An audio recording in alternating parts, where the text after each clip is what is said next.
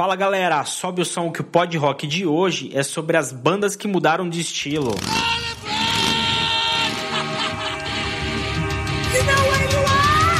Pod Rock.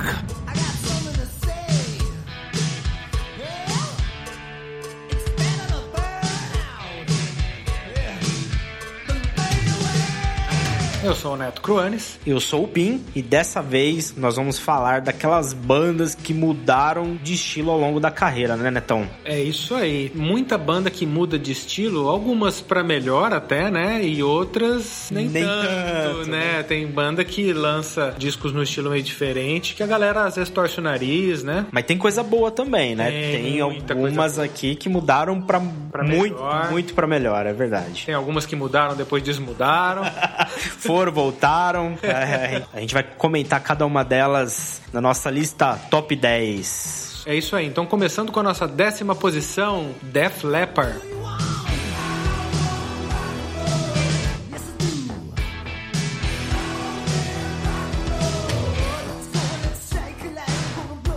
O Def Leppard é, começou num estilo, foi aos poucos mudando de estilo, né, Pim? Evoluindo e tal. Depois ficou ruim, depois voltou a ficar bom, enfim. Um vai vem ali, mas o mais interessante é realmente ali você acompanhar um- uma certa evolução, né? Ali, o começo da banda ela faz um, um estilo começo do, do, do metal ali, quase Sim, beira, um um É, metal. v- vamos mudando, vamos dando Vamos do nome aos começo. bois, é, É. Vamos falando do começo aqui. O primeiro disco do Def Leppard é lá de 1980, chamou Through the Night.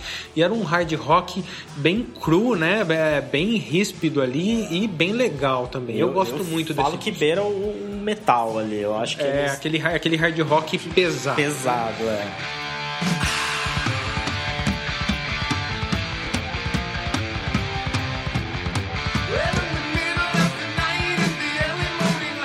Já no próximo, né, que é o High and Dry, eles já começam a ficar um pouco mais polido. Acho que perde um pouco da agressividade, mas ainda não é o Def Leppard que a gente tá acostumado, É, né? ele começa a parecer aquele Def Leppard que a gente conhece, né? Os- os- assim, começaram a amansar as crianças. Ele ainda é diferente do, do Def Leppard que ficou mundialmente famoso, mas, mas ali você já reconhece. Talvez para um fã da, da fase mais popular do Def Leppard, se a gente colocar o One True the Night pra pra escutar, ele nem reconheça a banda. Sim. No High and Dry eu acredito que hits, reconheça. Assim. Tem músicas que ficaram conhecidas e tal, mas Não tem hit, pegar não ali tem os hit. álbuns dos anos 80 pra frente, vão ter muito mais hits do que o... É, exatamente. O, o High and Dry já é. Você já reconhece mais o Def Leppard ali, né? É uma transição, acho que daria pra falar. né? É, é.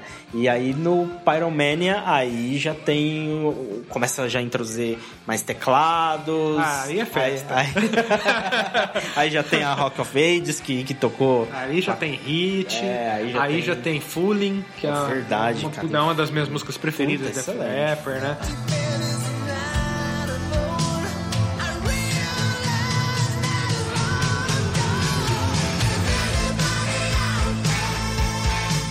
Aí, é, eu, eu acho que é o meu disco preferido, viu, Pyromania? Eu amo esse E eu gosto mais do Pyromania do que do Histeria, cara. Que é, É, assim, é, pra.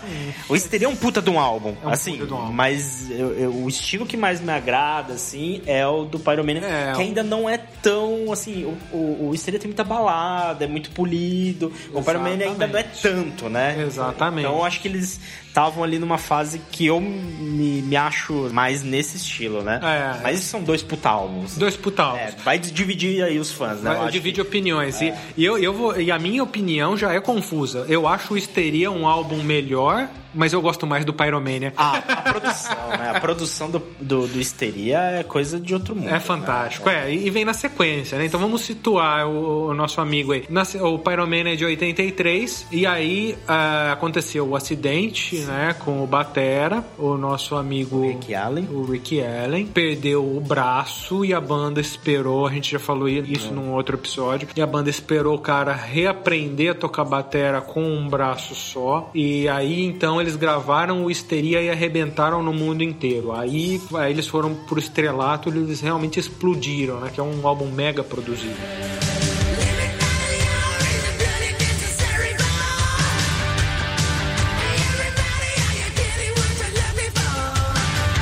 Dá para perceber realmente uma mudança. Do álbum anterior pro Histeria, você vê ali que É. teve dedo de produtor mesmo. Total, né? total. É, e, e uma mudança no estilo, né? A gente viu que foi tendo uma, uma evolução ao longo dos álbuns, mas eu acho que no, no Histeria foi ali a fechar com chave de ouro essa mudança. Porque dali pra frente, eles continuaram mudando depois um pouco mais, mas durante os anos 80 e 90 eles ficaram dentro daquela caixinha ali do Histeria. O Histeria, ele foi um álbum, parece muito isso, e outras bandas têm isso também, que foi um álbum pensado pra FM, pensado pra MTV. Sim, total. Ele entra nesses moldes que o Def Leppard não tinha, né? Sim, sendo uma banda britânica, fazendo um som de banda americana. É verdade, é, bem, bem, bem, bem aí. lembrado, é, bem observado. E aí eles, eles evoluíram dentro desse estilo deles aí com o Adrenalize, que é um ótimo álbum ali de 92. O Slang também legal, de 96. E aí eles começaram a ficar mais pop, né? Tem o Euforia de 99. que bom ele- álbum, É um bom álbum, mas já é bem ele diferente. Ele é né? bem diferente, é bem docinho, né? Não, não é mais aquele rockão, né, que era. Aí eles lançaram aquele X, né, que é o, o X, né, X. Esse é de mais 2002, que é, controverso. é uma bosta, né, esse álbum. Vamos, falar a verdade, é uma nossa, bosta. Cara, que albinho dispensável. Que é, podiam ficar assim esse álbum. E aí depois eles, pra terminar com chave de bosta, eles lançaram um álbum de cover chamado Yeah, que é um verdadeiro lixo. Começa da capa, cara. né? Falou que não gosta da capa do A álbum. capa você você já dá vontade de rasgar já. É, Mas aí eles, eles voltaram em 2008 a fazer uma música decente ali com os songs from the Sparkle Lounge. Bacana o disco, você ouviu, Pim? Isso eu não, não tô lembrado Legal. se eu ouvi. Provavelmente eu ouvi, mas eu não Legal. lembro muito Sim, dele. Não, não se É. compara ali ao Pyromania, nem ao Histeria, nem ao Adrenalize. Mas é um disco legal, um disco, um disco de Pra rock década bacana. que ele saiu É, também, pra, né? é, pra da onde tava vindo. ali. E aí em 2015 eles lançaram um disco simplesmente chamado Def Leppard. Muito é legal. bacana. Muito legal. Aí, é, aí eles estão tentando voltar a ser o Def Leppard. Estão tentando retornar às origens. Sim, sim. É, é o hard rock mais moderno, mas é aquela evolução natural que todas as bandas do estilo tiveram, né? Exatamente. Então aqui ele é uma volta pro estilo que eles popularizaram, ajudaram a popularizar né, nos anos 80. Eu acho que Exatamente. Esse, esse foi, o, foi o vai e vem do Def Leppard, né? Foi o vai e vem, exatamente. Nasceu cru e, e- e pesado, aí ficou um pouco mais polido, aí foi pro estrelato, depois evoluiu até ficar ruim, estragaram, fizeram um monte de bosta, depois estão tentando voltar e esse é o Def Leppard. É isso aí. Por isso que ele tá na décima posição, Def Leppard.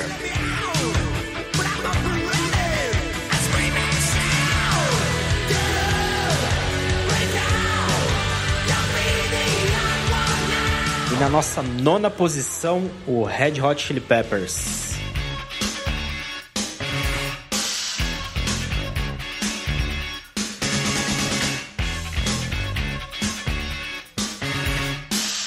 Red Hot, que se você comparar o que eles fizeram no primeiro álbum com os últimos, você não reconhece. Acho que, na verdade, ah, as pessoas que ouvem o Red Hot hoje não fazem ideia como era isso no começo de carreira, né? Não dá pra reconhecer. né? Principalmente aquela menininha que vai no show da Red Hot com a camisa do. Ramones, que Ela- ela não sabe nem onde ela tá. Se ela ouviu o primeiro do Red Hot, ela vai detestar, mas ela tá lá, tá lá no show com o copinho pra cima, uh, tirando Ah. selfie, fazendo stories do Instagram e tal. Assim, o Red Hot, ele começou como uma, uma banda misturando muito rock com o funk, Funk. né? Aquele funk americano lá, funk do James Brown, que é muito legal. Cara, é fantástico, né? É fantástico. Ali- Aliás, vamos dar um trabalho extra para nossa equipe de edição aí, colocar um pedacinho do, do, do primeiro disco do Red Hot Chili Peppers pra você entender o que eu tô falando.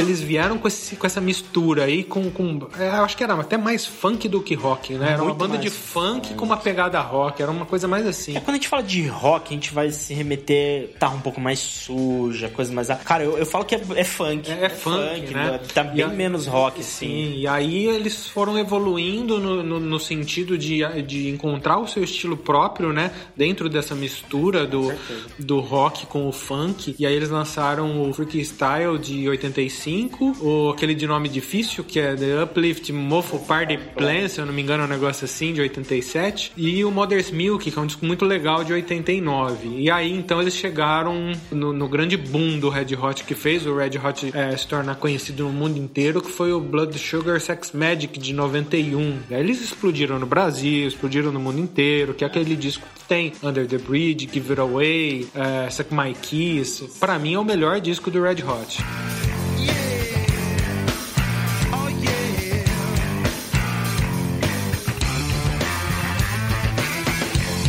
Com certeza vem os maiores hits no meio da década de 90, né? É, é os hits ficaram por, por décadas, É. né? São, são hits muito bons. Pra mim é o, é o disco que melhor define o Red Hot, é o Blood Sugar. Eu acho que é o, o que a maior parte dos fãs antigos do Red Hot tem também como. Isso, exatamente.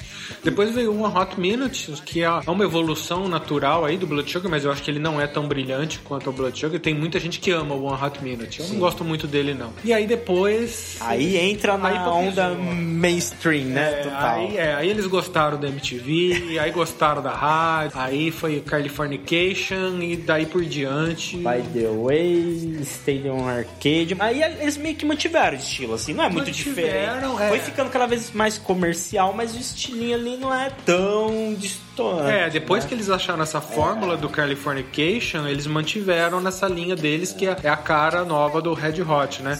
Mas que já não tem quase nada a ver com aquela banda de funk lá dos anos 80. É, tem o Flea, né? O Flea que ainda puxa ali o- Puxa, é. os, O Flea os puxa. groove, né? É, Os o Chad, o Chad. Smith também tem o estilão Sim, dele e tal. sim, sim. Mas assim, a hora que a gente escuta as músicas novas e escuta é, o começo lá da banda, parece outra banda.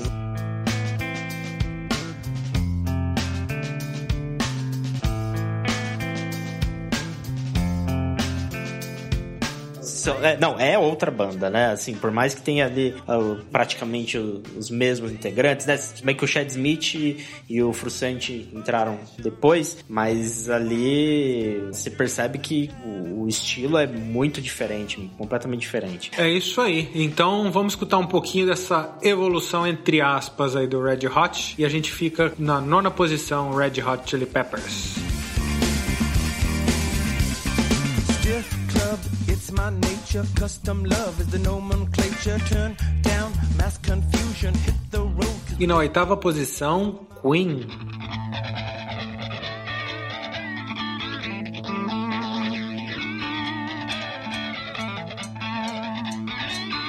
O Queen eu acho que é a banda mais difícil da gente falar aqui nesse episódio de hoje, né, Pim? É, porque os, os discos eles são profundos, né? Eles, é, todos eles são bons. A gente tem que se aprofundar um pouco para entender essas mudanças e tal. É, não é uma coisa que tão escancarada quanto os outros, talvez. Até dentro dos próprios álbuns tem mudanças de estilo, né? Assim, É. já no começo, já, né? Do que a gente falou já do Queen 2 ali, que são dois lados, um um pouco mais sombrio, outro um pouco mais leve. Tem o- a- as composições do, do Fred Mercury, tem as composições do, do Brian May. Ali é, é, é complicado. Já tem uma divisão clara ali de, de estilos Sim, entre os membros sim, da banda. é verdade. Então ali você já percebe músicas que são diferentes. Mas entre os álbuns também tem, Tem, uma. tem, tem mudança. Sim, sim, sim. A, a, a banda muda o som, sim. E aí a gente, a gente consegue fazer uma divisão aqui em quatro fases do Queen. Basicamente. Basicamente isso. Então, na, na primeira fase, que vem lá nos anos 70, né? É, é aquele rock que fleta um pouco ali com o progressivo, né? É um, é um rock que ao mesmo tempo é pesado, mas é muito bem trabalhado, é muito. É difícil até de rotular, né? O, o- o É Queen, é Queen. Mas eles vieram ali nos primeiros discos, o Queen de 73, o Queen 2, né, o Queen 2 de 74 e o Sheer Heart Attack de 74 também, no mesmo ano. Então, no intervalo de dois anos aí, eles lançaram três álbuns e aí esses três a gente coloca nesse mesmo pacote, que é a, é a banda como ela nasceu, né? Dá pra ver uma ligação entre os três álbuns. Isso, é, é, é aquele som, aquele som um pouco mais cru, mas ao mesmo tempo com uma linha mais com uma linha progressiva. Então vamos, vamos escutar um pouquinho desse estágio ali.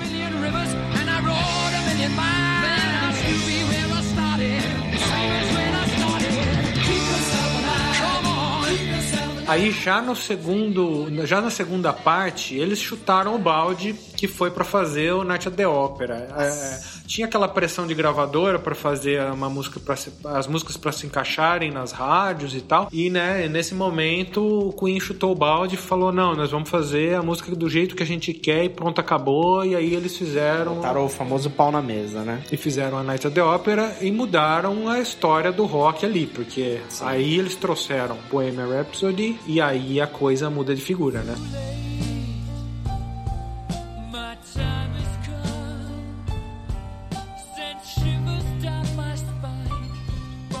Músicas que eram completamente fora do eixo comercial. Músicas longas, músicas Cheias de corais. quase progressivas, que tem mudança de andamento. Isso se torna comercial também. né? Então, é, indo contra todas as fórmulas, a Bohemian Rhapsody se tornou um sucesso comercial, né? É, a gente falou isso naquela aquele episódio da discografia comentada do Metallica, né? O que, o que o Gustavo, que participou com a gente, é, ele citou isso de Master of Puppets, né? É totalmente contra a fórmula do comercial, mas pegou, né? As rádios tocam e tal. Que era muito diferente do que estava sendo feito. E, e, assim, eles revolucionaram até as técnicas de gravação aí, né? Porque pra gravar é só, só os caras aí, o produtor e Deus que sabe que os caras aprontaram dentro do estúdio pra gravar esse disco. Botavam o estúdio no extremo, né? Eles. Usavam tudo, né? Eles experimentavam tudo. Muito diferente de hoje em dia, né? Que você aperta um- umas teclinhas ali e faz acontecer. É, os caras, é, era tudo na fita, né? Então os caras faziam mágica ali dentro. Enfim. E, e essa segunda fase do Queen vai ali do Night at the Opera, Day at the Races, que é uma espécie de parte 2, né? Uma espécie é. de continuação e tal. E eu ainda coloco os próximos álbuns nesse pacote aí. O News of the World, que é um hit atrás do outro, que é Nossa. impressionante, né? É só hit nesse álbum. Ele vem numa evolução ali. O, o Jazz, que é o meu preferido do Queen, de 78. Muito bom também. Vem, né? Vem nessa pegada. E até o The Game a gente força um pouquinho pra encaixar ele aí. É, o The Game já é a rapinha do tacho dessa fase aí, assim. O The Game é. O né? The Game ele é de 1980 e é onde a banda começa a dar as carinhas de anos 80. É muito interessante isso, né? Sim, eles foram acompanhando a, a, a evolução do próprio estilo musical, dos estilos musicais, né? É. Que o próximo é que aí muda completamente, né? Muda, Aí- muda. Aí a gente tem, a, a gente, aí vem o Hot Space de 82 e a gente coloca o Hot Space numa outra categoria separada de tudo, né? Isso. Porque ele é um disco diferente do- dos outros ali do Queen, por isso que a gente coloca ele como mais um passo de mudança. Porque acontece o seguinte, é, o Fred é, acabou forçando um pouco a entrada de, de novos estilos aí no Queen, uma coisa é, mais que vinha das danceterias ali da noite, né, e tal. Trouxe isso pro Queen, isso é de dele mesmo, né, não é algo que nasceu naturalmente na banda. Ele trouxe isso e o pessoal acabou aceitando, colocando e tal. Mas, enfim, acabou rolando um, um disco que não é dos melhores do Queen, é, não é dos mais consagrados e tal, mas Claro que fã é fã, se- sempre vai ter fã que gosta muito do Hot Space. Eu não acho um disco ruim, mas ele é diferente dos outros. Diferente, né? E desse álbum aí, o que explodiu mesmo foi a Under Pressure, né? Pressure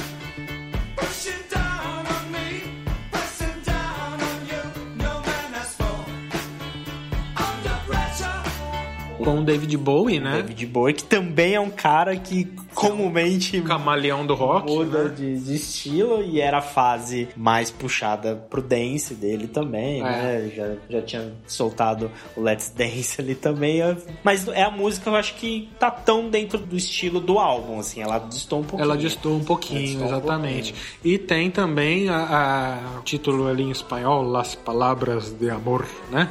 The Words of Love, que é uma música legal, eu gosto dessa música e tal. Não, são boas músicas aqui. Boas Ninguém músicas. Tá querendo, é realmente a mudança que chama atenção, É, né? mas esse disco ele destoa da discografia do Queen, então por isso a gente coloca ele num outro estágio.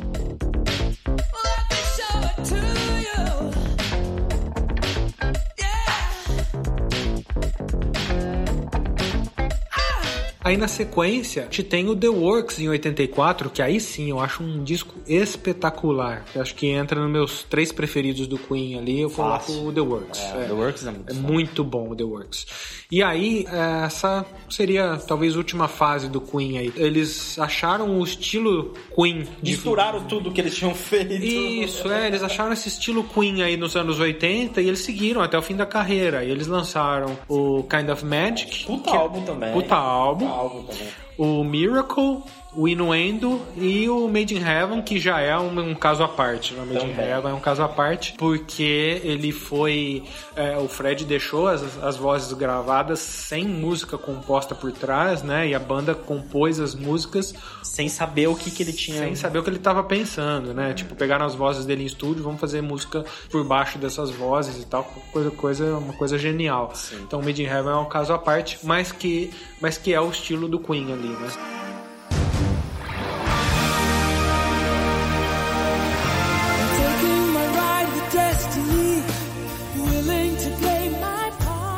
Não, não é também distante do, do estilo. Para você ver como o Queen ele foi, acho que experimentando coisas, foi ele foi pegando aquilo que eles gostavam e foram incrementando, incrementando, incrementando, incrementando, incrementando, que aí no final eles criaram o estilo deles, né? Exatamente. É, os primeiros álbuns, eles não que eles não estavam inovando, mas eles faziam um rock um pouco mais próximo do que estava sendo feito, um rock mais clássico, e depois eles começaram a flertar com aquela coisa corais, com coisas Eles progressivas. começaram a experimentar muito, né? experimentar, Aí depois fizeram a maluquice de, de entrar no universo da discoteca, aí abandonaram esse universo da discoteca, começaram a fazer ah, as duas coisas juntas, que é misturar rock com elementos mais modernos, coisas excelentes, e aí eu acho que isso ficou de legado do Queen, né? O estilo que eles foram misturando ao longo dos anos, mas é um- uma banda que você ouve os primeiros álbuns e os últimos, você também quase não, não identifica que é a mesma banda, a não ser pela voz do Fred Mercury,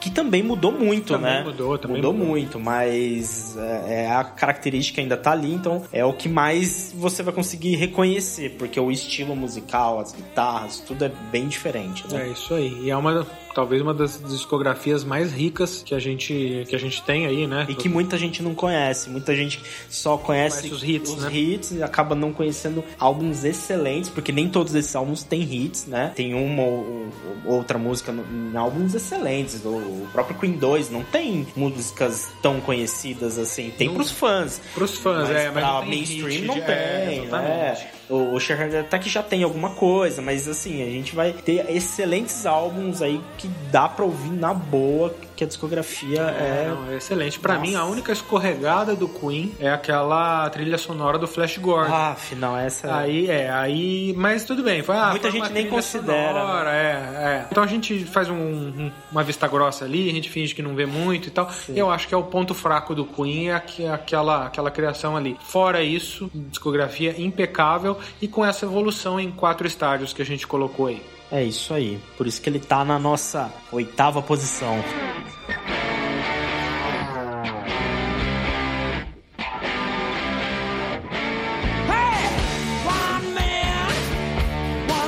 E na sétima posição, o Alice Cooper.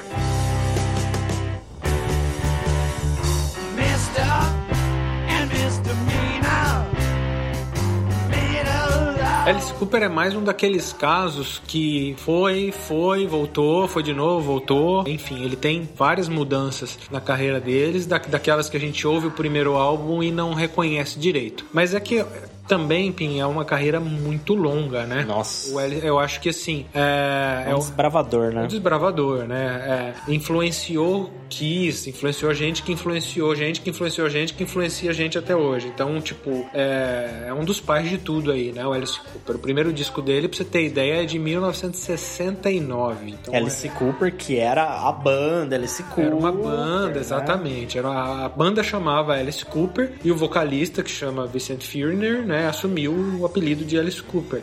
Mas era uma banda chamada Alice Cooper. E o, esse primeiro disco, Pretty for You, ele foi assim descoberto e lançado pelo Frank Zappa. Então aí você já vê que é um negócio meio maluco, né? Porque o Frank Zappa é sempre foi um maluco de pedra. E ele gostava de maluquice e gostou do, da banda, né, do Alice Cooper e lançou o primeiro disco Pretty for You, que é um disco mais rock progressivo Isso que eu falar, progressivo. O começo do Alice É. Cooper é total progressivo. É um rock progressivo psicodélico que, que, eh, não tem muito a ver, ou quase nada a ver, com o que tornou Alice Cooper famoso. Confere um pouquinho.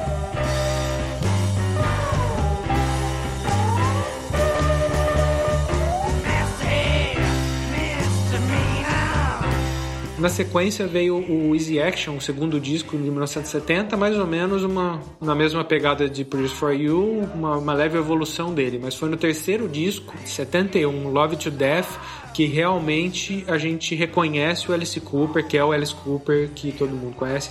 Vamos, vamos ouvir um pouquinho que tem um grande hit nesse disco.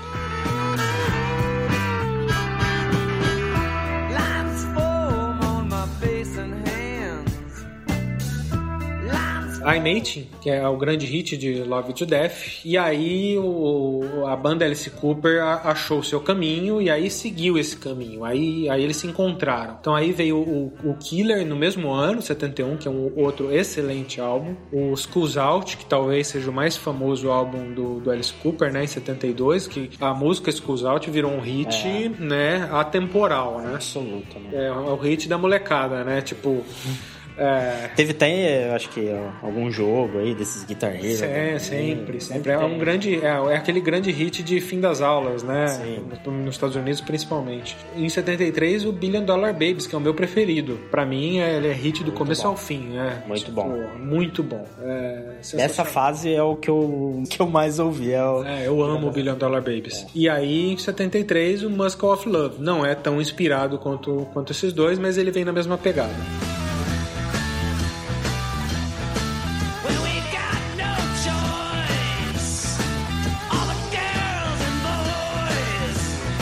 Já em 75, a banda se separou. Foi o fim aí da, da banda Alice Cooper. E claro, Alice Cooper, que não é bobo nem nada, ele seguiu como uma carreira solo, mantendo o nome Alice Cooper e tal. E aí ele contratou músicos e seguiu a vida. E aí ele lançou o primeiro disco dele, foi um descasso, que foi o Welcome to My Nightmare. Nesse disco, é, o disco é excelente do começo ao fim e ele traz uma aquela pegada teatral dos shows dele, ele foi ao extremo no Welcome to My Nightmare. Inclusive saiu até em DVD depois dos anos 2000 aí os, shows daquela época de 75, porque foram absurdos, né? É, deram o que falar no mundo inteiro. Aí depois disso, o, o Alice Cooper ele começa a, a entrar numa fase mais obscura, menos inspirada. Ele tem aí o, o Ghost to Hell, que é muito legal, o Lace and Whiskey, o From the Inside, que a gente já falou nele sobre o no- naquele episódio de álbuns conceituais, que é um álbum muito legal que ele fez quando ele ficou internado no manicômio para se tratar de, de alcoolismo. Ele foi no manicômio, saiu e fez o,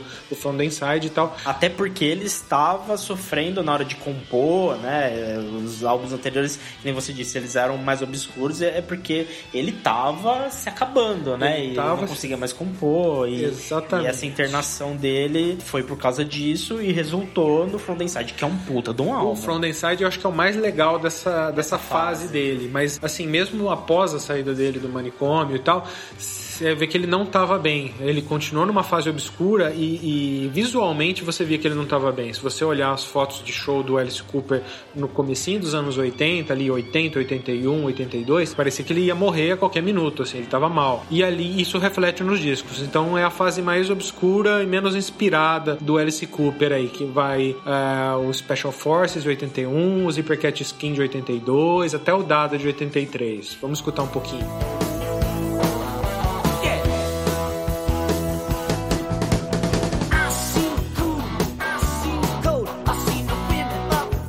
Já em 86, o Alice Cooper deu a volta por cima. Aí é aquele disco com aquela famosa capa que ele tá mordendo uma cobra. Sim. Um descasso de hard rock. Aí ele mudou o som dele. Ele, aí ele apostou no hard rock. Entrou nos anos 80 de vez. Entrou nos anos 80. Então, tava aquela cena do hard, né? Que, é- que a gente sabe lá nos Estados Unidos. E ele apostou ne- nesse som aí e se deu muito bem, porque ele lançou é, álbuns excelentes. O Constrictor de 86, o Your Fist in Yell de 87, o Trash, que tem o grande hit Poison, né? De 89, o Rei Stupid, que pra mim é o melhor álbum do Alice Cooper, junto com, o Billion álbuns. Da- com- junto com Billion Dollar Baby, são os meus preferidos. o Rei Stupid de 91, é, descasso, com participação do Joe Satriani, do Steve Vai, do Slash, do Ozzy Osbourne. Puta merda. Que álbum, né, velho? Que álbum, Rei Stupid. Puta álbum. 91, Alice Cooper voando. E dá pra fechar aí com o Last Temptation em 94. Então essa fase hard do Alice Cooper. Take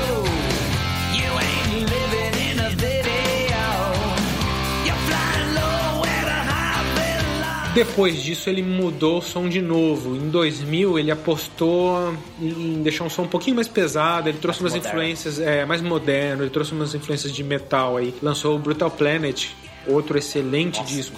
No- no- já no ano 2000. Em 2001, Dragon Town, que é uma espécie de continuação do, do, do Brutal Planet. Eu prefiro Brutal Planet, mas o Dragon Town ele vem na mesma, mais ou menos na mesma pegada. E aí ele mudou de novo. Ele voltou às raízes, ao som que ele fazia lá nos anos 70 e tal. Ele re- meio que resgatou isso e voltou a fazer isso, vamos dizer entre aspas aí, atualmente, né? Em 2003 ele fez o The Eyes of Alice Cooper, já já forçando essa- esse retorno às raízes. Depois o Dirty Diamonds de 2005, que é um grande álbum muito legal. 2008 Along Came a Spider. Em 2011 ele fez Welcome to My Nightmare. Esse To My Nightmare é o número 2, que, é, que seria a parte 2, né? É. Uma, é, exatamente, uma continuação do Welcome to My Nightmare e é um bom disco, mas sem comparação com o clássico lá dos anos 70, que é muito melhor. E em 2017 lançou o Paranormal, e ele vem nessa mesma pegada, desde o The Eyes of Alice Cooper de 2003 a- até hoje, ele vem nessa mesma pegada. Um som muito legal também, honesto. A banda dele vem mudando, constantemente ele muda os integrantes, né? Mas, mas vem na mesma pegada. Então é isso aí. O Alice Cooper mudou, mudou, mudou, voltou e tal. Sempre com muita qualidade, mas com uma fase mais obscura ali no começo dos anos 80. Mas eu sou suspeito pra falar porque eu sou fanático do Alice Cooper. tenho, tenho o rosto dele tatuado na minha perna, então eu sou suspeito. Então é a nossa sétima posição com Alice Cooper.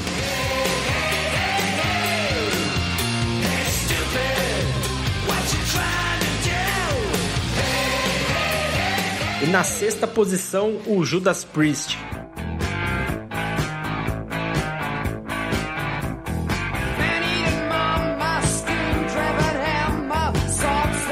A banda que foi mudando, na minha opinião, pra melhor, né? O- os primeiros álbuns ali são é, um rock and rollzinho mais clássico, setentista, um é. rock and roll. A, a gente já via que, a- que os guitarristas eram diferenciados, vamos dizer Aqueles assim, né? duetos, né? É, e tal. Mas é, o, o Rock'n'Rolla de 74 é um disco de rock, né? E ponto. Sim, flertando ali com alguma coisa um pouco mais pesada. É, né? querendo, querendo ser alguma coisa a mais. Sim, sim.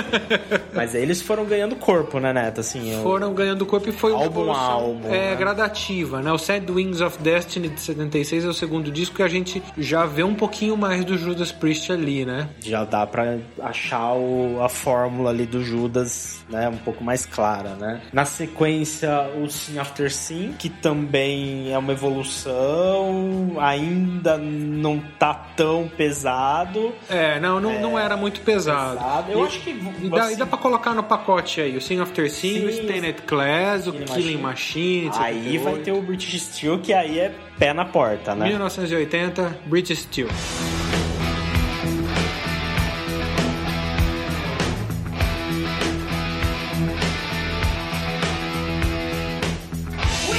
British Steel, que aí sim cria uma nova fase dentro do, do Judas, né? Cria uma nova fase e assim, o Judas aí mostrou a que veio, né? Porque aí fez um disco que foi um dos maiores clássicos do, Do do- metal, né? De todos os tempos, porque ele é do começo ao fim, ele é fantástico, né? Ele é hit atrás de hit e aí é difícil uma banda acertar a mão como eles acertaram no British Steel. E acertaram demais, né? Muita música boa. É considerado um álbum que é um clássico Um classicaço e trouxe a Breaking the Law, que é um dos maiores clássicos do metal, né? até hoje, né? Aí o Point of Entry é um álbum que, assim, é bom também. É bom, mas veio- é uma sequência. É uma sequência. Aí no, aí no Screaming for Vengeance Aí- começaram a pesar um pouquinho mais. pouco mais. Aí de 82, Screaming for Vengeance. Vamos, vamos ver a diferença.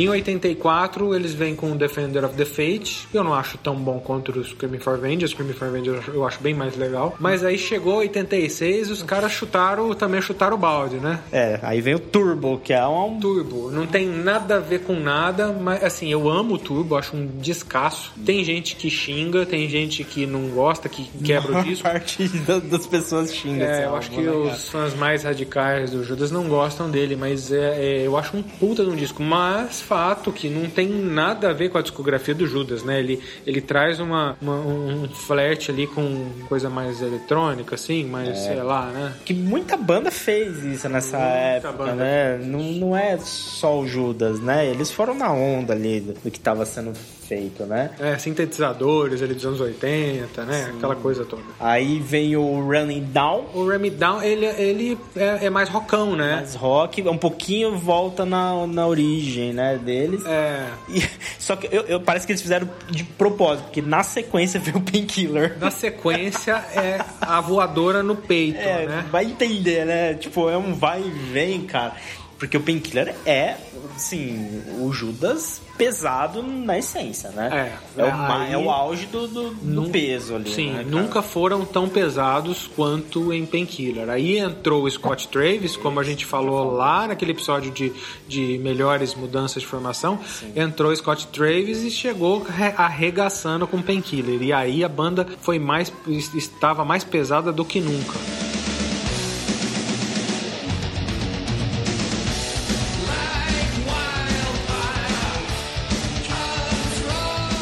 Na sequência, Jugulator, que aí é a saída, né, do, do Rob Halford, entra o, o Tim Reaper, que aí também é um puta álbum pesado. E aí conseguiram ser talvez até mais pesado que o Painkiller. Eles estavam. Tava feio no Judas, eles estavam muito pesados, cara. Cara, que fase. ela- puta, é um na metalzaço, minha, Na minha opinião, é a melhor fase. assim, Ah, na minha também. pra frente. Na minha também. Assim, eu gosto muito do Painkiller e do Jugulator, desses dois. Sim, É, é, é, Tipo, é, porque de- depois do Jugulator, Demolition. eles já vêm com o Demolition e aí eles já começam a flertar muito com no metal e tal, com umas coisas mais modernas. Que, e eu acho que não é um disco tão inspirado quanto foi o Jugulator. O Jugulator ele é nervoso, cara. Ele é, uma, é outro, outro pé no peito.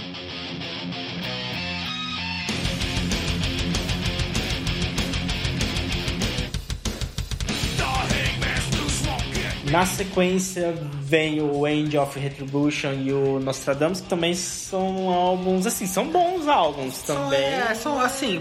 É, tem- temos que pontuar que foi a volta do Halford, né? No sim. Angel of Retribution. E aí eles É quiseram fazer, tipo, é, eles, eles deixaram de lado aquele som mais pesado que eles estavam fazendo com o Tim Reaper e voltaram um pouco pro. British pro- Steel ali, né? É, uma mistura do British Steel com o Painkiller, porque o Scott Travis não deixa também É, a poeira sim, baixar, sim, né? é o Scott verdade. Travis é, é- é mão pesada o homem. Então, o Angel of Retribution, ele lembra, um- é, ele lembra um pouco mais aí o Painkiller, mas né, não é nem de longe tão bom, tão inspirado quanto o Painkiller. Eu, eu acho o Angel of Retribution meia boca ali, meia boca, meia boqueta. Aí tem o Nostradamus, que é conceitual, cheio de história, que eu não tenho paciência nenhuma pra escutar isso aí. Eu, eu acho um pé no saco esse disco. É, chatinho. Chatíssimo. Aí tem o, o Redeemer of Soul de 2014, que eu já gosto um pouquinho mais, mas ele não é muito diferente do, do Angel of Retribution também. Eu gosto um pouquinho mais do Redeemer of Souls. Mas assim, é unânime que não é lá as melhores coisas que o Judas fez. Já é um pouco de decadência, né? Já é uma decadência. Mas aí, no meio dessa decadência, Os caras arrancam aquela força interna que eles têm dentro deles. Em 2018, sei lá da onde que os caras me tiram o Firepower, puta de um disco, cara. É um dos melhores discos do Judas Priest. É assim, é, surpreenderam o mundo inteiro, porque eles não estavam conseguindo mais esse poder de fogo. É, e justamente Firepower, os caras vieram destruindo, cara. Sensacional. Esse já é um álbum que eu ta- tava comentando, não ouvi, né? Nossa, ouça, Ouvi porque, É, é uma paulada. É, 2018 foi um, um ano que eu ouvi pouca coisa É. das bandas mais. Tá com filho pequeno. É, exatamente. é, Foi eu a fase mais é- difícil. É, eu sei bem. Eu acabei deixando passar, mas Sei tá bem. na lista. Mas dá pra ver aí que desde lá do começo até hoje, o Judas não parou Nossa. quieto nos estilos, né? A gente Não falou parou. aqui de quatro, cinco mudanças no, no E estilo, mudanças vai e bem volta. consideráveis, né? É, eles foram criando o corpo pra ficar pesados, depois voltaram a ficar mais leves, flertaram com, com coisas mais é, eletrônicas, enfim, fizeram É, de tudo. tem, né, é, tem algumas reviravoltas no meio da discografia do Judas, apesar de ser uma discografia até que linear, assim, o- é, todos os discos são bons, têm suas qualidades. É, o que eu gosto menos é o Nostradamus, mas é, todos os discos são bons. Mas aí dentro é cheio dessas reviravoltas e tal. Então é por isso que o Judas Priest tá nessa lista. Nossa sexta posição, Judas Priest.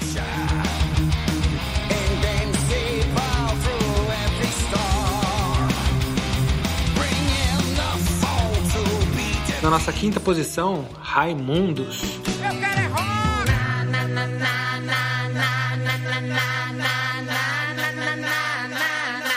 Na, na, na, o diabo! Só aqui no Pod Rock pra gente ir do Judas Priest pro Raimundos, enfim. E, e com mais uma ressalva, hein? Eu acho que é a primeira vez que a gente tá falando de uma banda nacional cantando em português no Pod Rock. Ah, caramba, então vamos, precisamos falar mais, né? É, estamos falando um pouco de bandas nacionais. É, isso aí. Mas o, o Raimundos mudou muito de estilo. E, e- então, por isso que, obviamente, que por isso que tá nessa lista. O, o primeiro disco do Raimundos, eu amo, cara. Que é, é aquela mistura de forró com hardcore, né? Que eles chamaram de forrocore na época. E, cara, aquilo lançou e explodiu. Foi tipo, foi 94, né, se eu não me engano. Lançou e explodiu, porque ninguém fazia uma coisa daquela. Muito inovador, né? Muito inovador. Trouxeram, eles tinham muita influência do Suicidal Tendencies, eu já ouvi eles falando, e eles puxaram um peso ali do Suicidal, misturaram esses elementos mais nordestinos, Exato. enfiaram um monte de palavrão em tudo que é letra e fizeram obras-primas do rock nacional, na minha Não, opinião, é. cara. Esse, esse álbum aqui tem que ser lembrado como uma obra-prima, né, Uma cara? obra-prima. Porque ele é muito bom, né, o, o primeiro álbum do, dos Muito, é, é uma mistura que deu muito certo. Como você falou, guitarras muito pesadas, batera socando ali na cara, e aí aquele triângulo da- da- do forró. Cara, fantástico. E O aí Rodolfo também, né? é muito rápido, aquelas letras que você tem que pegar mesmo, a letra escrita pra você acompanhar, pra você entender. Tipo, um talento absurdo do Rodolfo ali. Mas ele puxa uns repente, assim, ele tem umas letras que ele Sim, quase faz um repente. sim. né? Isso Não, é fantástico. E aí, ó, Putene João Pessoa, Palhas do Coqueiro, Minha Cunhada, Rapante, Carro Forte, Nega Jurema. Só tem também. música foda. Nossa, é, uma atrás da outra. Só tem música foda. Aí tem o, o, o maior hit mainstream, que foi a Celine. Celine, né? é, Celine foi hit de FM. FM, Eu acho que já acho que eles já gravaram pensando em rádio, né, Celine? Sim, ela já é Ela destoou um pouquinho do resto do disco, é legal também e tal, mas destoou um pouquinho do resto do disco. que é uma grande piada, né? É uma grande piada, é. A música é. é. uma grande piada que acabou sendo eh, emplacada no mainstream, mas não da forma. Eles fizeram isso como uma pura sacanagem, uma balada falando uma coisa meio obscena, né? Então é. uma obra-prima. Vamos, vamos ouvir um pouquinho desse forrocore.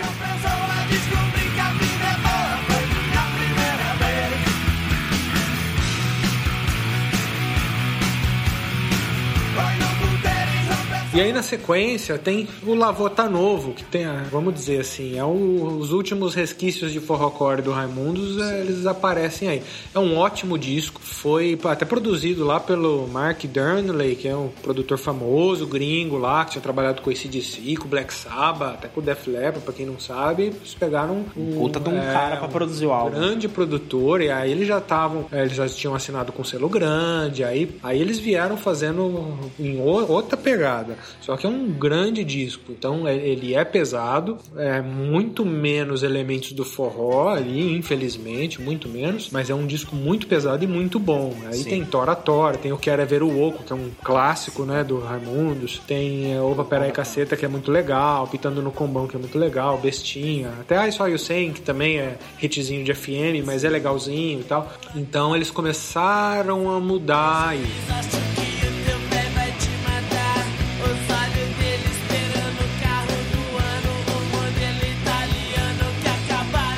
E aí no álbum seguinte, que é o Lapadas do Povo, é, eles esqueceram de vez a, a, influência do forró aí, que tal, que até batiza a banda, né? Raimundos e tal, tem toda essa coisa que vem do Nordeste. Eles viraram a página, tocaram foda-se e fizeram um, disco de metal. Sim, pesado. é- Pesado. É, pesado, bastante pesado. Eu, eu- eu tenho esse álbum, eu gostei bastante quando gosto, saiu, sim. mas é, gerou aquele silêncio. Isso aqui é diferente do que eles estavam fazendo. Aqui já tem a primeira mudança significativa, porque é, eles abandonaram completamente aquela ideia que eles tinham lá do primeiro álbum, né? Mas tem músicas, né? Andar na Pedra já começa o álbum Andar na Pedra é mostrando muito legal. puta música pesada, o toco, né? Te- teve é, Wipeout é legal. Nariz Nariz de 12, Nariz de cara. Nariz de 12 é 12. muito legal. cara, várias músicas legais, assim. Então, é, é- é- talvez é o mais pesado do Raimundo. Sim, até mesmo as letras, né?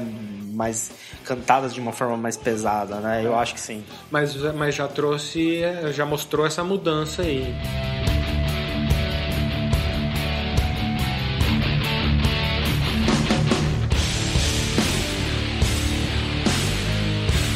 Mas é um, é um bom disco. É, só que aí na sequência, aí. Puta, aí começou a dar bosta, hein? Aí ficou. É, aí os caras lançaram o disco só pelo nome, você já vê como é que é, né? Só no Forever. É, talvez seja o álbum que a, a, a pessoa mais de 20 e É, poucos isso anos vão conhecer né? mais, porque É. tem Mulher de Fases, né? O, o Lapadas, apesar de ser um disco bom, é muito pesado e ele ficou restrito aos fãs que acompanhavam a banda. E só no Forever eles explodiram, né? E aí eles conquistaram uma legião de fãs ali nesse disco. Mas esqueceram totalmente do estilo da banda, né? E também o mainstream, né? Porque querendo ou não, os outros álbuns eles emplacaram várias músicas ali em, em rádio e no Lapadas do Povo já foi um, menos, né? Por ser um álbum mais pesado. E aí eu acho que eles sentiram falta do, do troco batendo no Ah, bolso. com certeza. E, e soltaram o Sono Forever que, no meu entender, eles fizeram de sacanagem. Porque ele,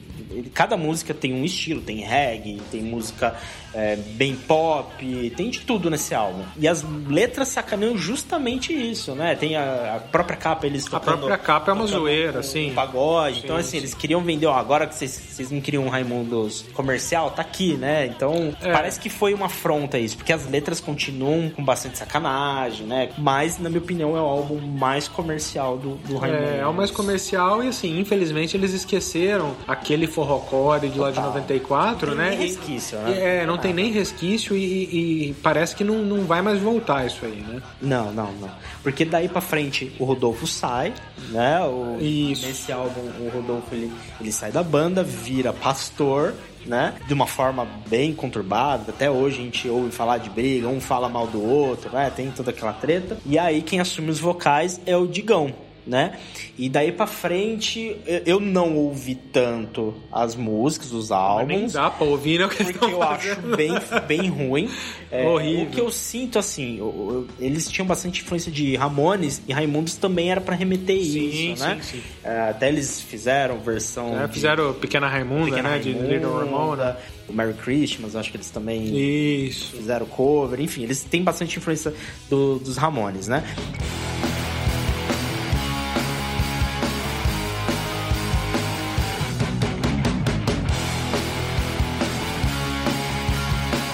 Nesses álbuns com o Digão, eles puxaram mais essa Puxaram influência. mais o Ramones, sim, sim. As músicas que eu ouvi desses álbuns eram bem É. inspiradas em, em- em Ramones. O vocal do Digão não é grande coisa. Falta carisma pro Digão, né? Ah, cara, ele é um cara bacana. Assim, ele faz, ele faz certinho, mas falta carisma. Na minha opinião, falta carisma pra ele. É, ele, assim, deu uma um pouco abandonada na guitarra, apesar de, de continuar tocando ali. Ele colocou mais um guitarrista, que acabou virando o guitarrista principal. Ah, mas, na minha opinião, a banda perdeu a identidade.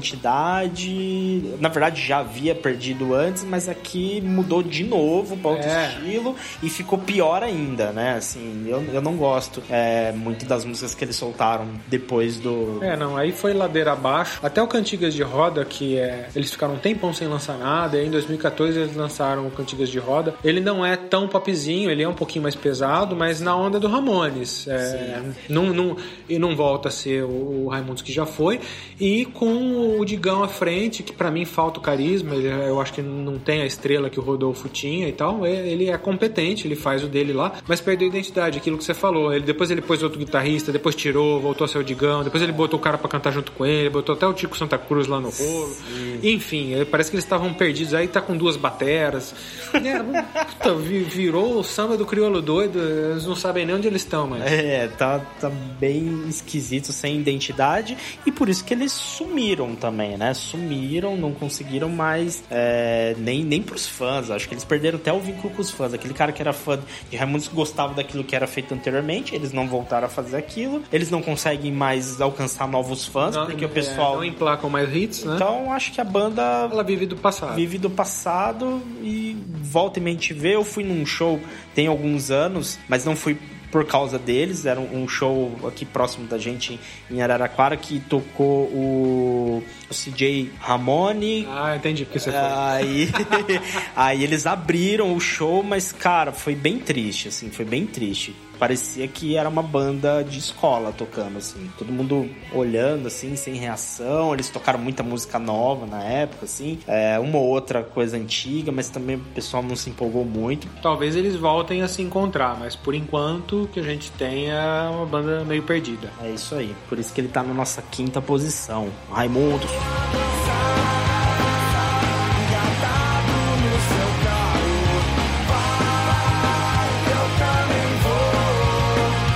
Na quarta posição, o Viper.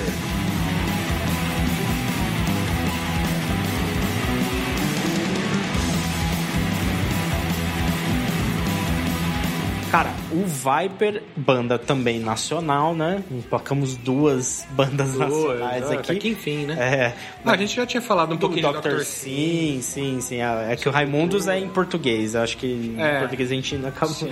não falando muito. Mas o, o Viper é, é uma banda conhecida, acabou ficando muito conhecida porque foi da onde surgiu o André Matos, né? Ah, É. O Ives Passarelli, né? Que hoje toca no, no Capitão Inicial, então ele acaba falando muito do, do Viper. Mas pro, pro fã de, de metal que viu o surgimento do Viper, é assim, uma coisa que era incrível. É. Na, na época que saiu o primeiro álbum, né, o Soldiers of Sunrise, é assim, não, não existia, né? Tanto que eu já vi até entrevistas do, do Felipe falando que, é, que, que eles contribuíram ou quase foram os primeiros a fazer uma espécie de, de power metal, assim, né? Não, foi, foi um, um lançamento importantíssimo e, e de uma molecada, né, cara? Nossa, Impressionante. Tinha 15, Tipo, 16 é, anos. a molecada, tipo, conhecia, se eu não me engano, é, eles conheceram o André Matos na escola e o André Matos gostava muito do, de Iron Maiden, ele andava igual o Bruce Dixon, tentava cantar igual o Bruce Dixon, né? Aquela coisa de escola, ó, estamos formando uma banda, vem cantar e tal.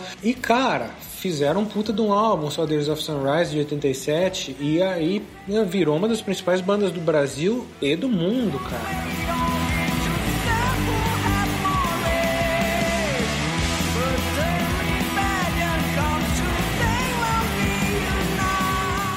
Puta de um sucesso na Europa, no Japão. No Japão, os cara. caras, é, os caras explodiram no Japão. É, não só com, o Soldiers of Sunrise, mas também com o Theater of Fate, né? Que é uma sequência natural dele ali, né? Um de 87, outro de 89, mas que eles vêm num, num mesmo estilo ali, de- desse power metal, desse metal mais melódico e tal, apresentando o André Matos pro mundo e, tipo, desbravando o mundo, né? Exatamente. O primeiro, o Soldiers of Sunrise, é um pouquinho mais cru. O Teacher of eu acho que ele é um pouco mais, Mais trabalhado, trabalhado, né? mais produzido, porque eles mostraram o que sabiam fazer no primeiro, pra esse vinha uma produção. Aí eles ganharam mais corpo, né? É, geralmente é assim, né? A banda aí, a banda no segundo tá mais experiente, né? Tá com mais recurso e tal. Então, é, então isso é natural. Mas é um álbum extremamente. São álbuns extremamente importantes pro metal, cara. Não só nacional. Não só nacional. São álbuns importantes é, mundialmente, Mundialmente, falando, né, cara? exatamente. É, e muita gente não sabe que isso é coisa nossa, né? que, é, É, que é verdade. brasileira. Então a gente tem que respeitar muito e enaltecer esses álbuns que são excelentes. Sem dúvida. E aí, na sequência, a, a gente, gente- tem a perda do André Matos, né? É, não André como Matos. morte, perda no, no- É, é. né? Ele Não, sai da não, banda. Muita calma nessa É, hora. é, muita calma, ele sai, Ele saiu né? da banda, ele foi montar o Angra, né, e tal. E aí já tem uma mudança de estilo, né? Que aí a gente tem o Evolution, que é um disco que eu amo de paixão, eu adoro adoro esse disco do Viper Evolution, mas ele já é diferente dos outros. que já é o Pete Passarel, que é o compositor principal da banda, é um cara fudido, ele é baixista também. Ele já tocava baixo e ele assume de vez o vocal, né? Ele já fazia os E ficou muito legal. vocals também. Ele, ele é um cara excelente. Excelente, ficou muito legal. Eu gosto muito do Viper com ele. O, o Evolution é um puta de um álbum. Falam que o, quando o, o André Matos saiu, eles, aí eles foram pra Europa gravar esse, esse álbum. E aí o André Matos ficou sabendo que eles estavam já vendo esse corpo pra, pra produzir o álbum no- na Europa. E ele quis voltar pra banda. Pelo menos é, o- é que fala. Agora que o cara morreu, todo mundo vai falar qualquer coisa, né? Dizem que ele, ele quis voltar pra banda e aí não, não, não permitiram a volta dele. E então quem gravou os vocais do, do Evolution foi o, o, o, o Pete, né? Ficou muito legal. Cara, que E- álbum, velho. E é diferente, mas é igualmente bom. É, vamos ouvir um pedacinho do Viper com o André e um pedacinho do Evolution com o Pete.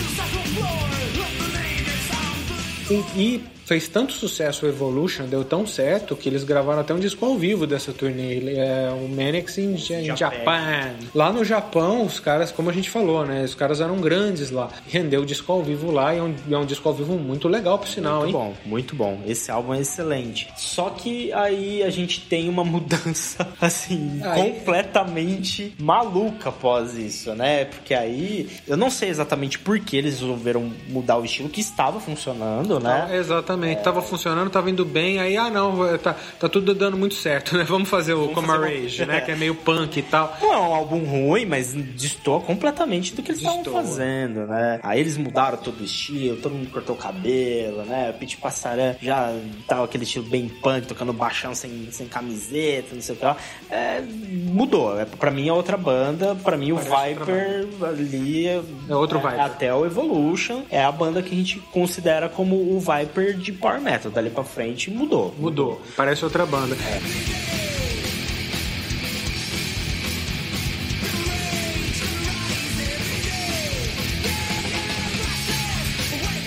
E durou só um disco, né? Eles Fizeram o Coma Rage meio, meio experimentando isso. Eles estavam querendo alcançar alguma coisa que a gente não sabe direito o que é. Claro que no fundo tem mais sucesso. é, Tem produtores, sim, produtores tem e tal. monte de coisa que a gente não mas, sabe. mas enfim, eles estavam arriscando pra alcançar alguma coisa que eles não alcançaram. Porque eles tentaram com uma Rage meio punk e tal, não sei o quê. É, e na época que tava o grunge explodindo ali e tal, eles me- meio que romperam com o estilo e tentaram algo novo. E aí depois, dois anos depois, eles lançaram um disco cantando em português, Tem Pra Todo Mundo, que é um disco de rock nacional. Acho que nem devia se chamar Viper, né? É, podia ter É. mudado o nome. Mas é, não tem nada, Nada a ver. mas nada a ver com Viper. Não tem absolutamente nada a ver com Viper. trás. Eu vou pegar outra estrada. As roupas que eu usava não me servem mais. Já tentaram me envenenar. Também não deu muito certo, né? Eles tentaram alguma coisa ali, não sei se eles tentaram virar uma grande banda dentro do Brasil, sei lá o que foi, mas enfim. estavam em busca do sucesso, né? Você vê, é, tentando ali se encaixar no, no, no mercado, né? Exato. Fazer álbum um pouco mais voltado pro punk, fazer álbum nacional, estavam tentando de tudo ali. É. Eu não, não sei. E não se encontraram, porque nada disso deu certo. Disso o deu fã que era fã do- dos álbuns anteriores do, do Viper pararam de acompanhar. a Torceu o banda, nariz. Torceram o nariz. E, e não emplacaram hit nenhum. não ganharam virou novos nada. adeptos É. também, né? Se eles tivessem seguido na pegada do Evolution, ia ser muito legal, hein? Nossa, seria excelente, cara. E aí, tipo, e aí depois disso, o Viper meio que é, parou, assim, né? Parou, parou. Eles pararam, né? Eles perceberam que não tava dando certo, né? Cara, Acho que cada um foi fazer uma coisa diferente e tal, né? O Ives, como você falou, ele tava muito bem com o Capital Inicial, obrigado. Sim, sim. Aí já, acho que década de 2000 ali, ele, ele entrou 2001, 2002, se não me engano. Eu lembro quando ele entrou no, no Capital, que ele veio fazer show aqui. Eu fui ver por causa disso, achando que ele ia fazer, porque ele ia fazer um puta estrago na guitarra, mas não. fez nada. ele é contido. ele não era um exímio guitarrista também dentro do Viper, né? Assim, mas a gente acha ali que É, ele vai trazer um importância, elemento, né, né? Mas ele é um, um cara que tem um significado dentro do metal, né? Por Sim, de claro. tudo isso que a gente falou. E aí a banda ficou nesse, nessa inércia aí. Eu acho que eles pararam mesmo de. de Pararam, tocar. pararam. E aí, tipo, mais de 10 anos depois, eles lançaram lá o All My Life, que é uma tentativa de voltar, né? Mas não, não é um disco, não é lá essas coisas. Tem lá a participação do André Matos e tudo mais. Mas eles vive- aí a banda sobreviveu, vamos dizer assim, mais ao vivo, né? Fazendo show, tocando os, os, os Recentemente, clássicos, né? eles fizeram aquela reunião, né? Isso. De comemoração de não sei quantos anos do, do Theater of Faith, né? Teve, teve essa turnê deles. Exatamente. O André fazendo show com eles e tal. Botaram o Hugo Mariucci pra tocar guitarra. Muito legal, é né? um puta de um guitarrista, né? Então a banda, assim, eles estavam fazendo essas turnês até vir a, a morte. Eles estavam tocando, inclus- inclusive, programando uma, uma nova turnê e aí veio a morte do André Matos, que aí acabou qualquer expectativa, né? do- de, de volta do Viper com... traz é, prejuízos aí que a gente né, vai, vai lamentar pro resto da vida. Enfim, é, o, o Viper foi um- uma banda camaleão assim também, né? Mudou, Mudou muito. Mudou muito, mudou, mudou do- da primeira fase pro Evolution, mudou pro Comrade, mudou pro, tempo, pro tal do Tem para Todo Mundo. E, E agora, assim, antes do André Matos morrer, voltaram a fazer o... Aí tentaram voltar, mas também não tava lá essas coisas, enfim. Mas é uma banda excelente, né? Como, Ah. como você falou, a gente destaca a importância do Viper na cena mundial aí, uma, uma banda de primeiríssima linha que, infelizmente, acabou não tendo uma carreira tão produtiva quanto a gente gostaria que tivesse. Por isso que ele tá na nossa quarta posição. Viper. I watch the stars falling like tears in the dark blue. Terceira posição, Kiss.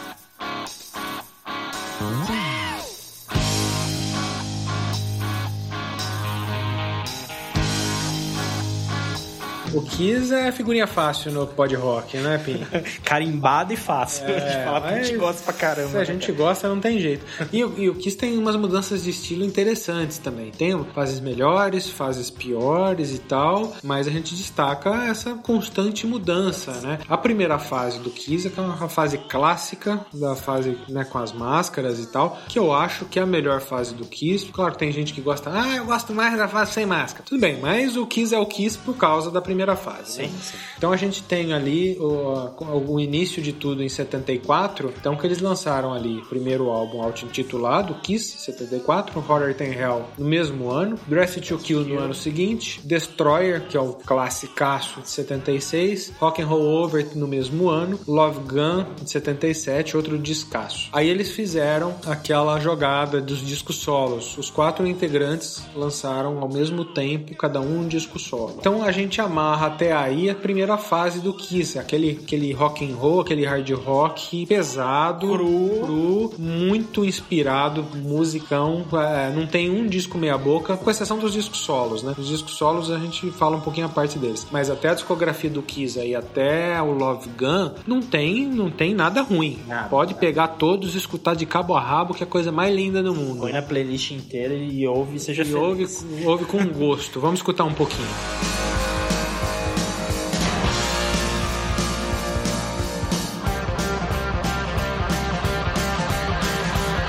Aí o- os quatro solos, eles vêm meio nessa pegada aí, na mesma pegada, mas cada um mostrou um pouquinho a sua face aí, né? Suas características. Então, o do Ace, pra mim, é o melhor deles. Nossa, sem dúvida. com- Toda a discografia solo do Ace. É, o Ace ele é um compositor de mão cheia, né, cara? Ele, ele não é um guitarrista técnico nem nada, mas ele é um, é compositor Cara formidável, cara. Aí do Paul Stanley também é um disco legal. O do Gene, pra mim, é a decepção dos quatro, Porque a porque, gente achava, tinha expectativa. porque todo mundo acha que vai ser um dos mais legais e é um dos mais chatos. né? E o do Peter Chris é o que a gente achava que ia ser ruim é ruim.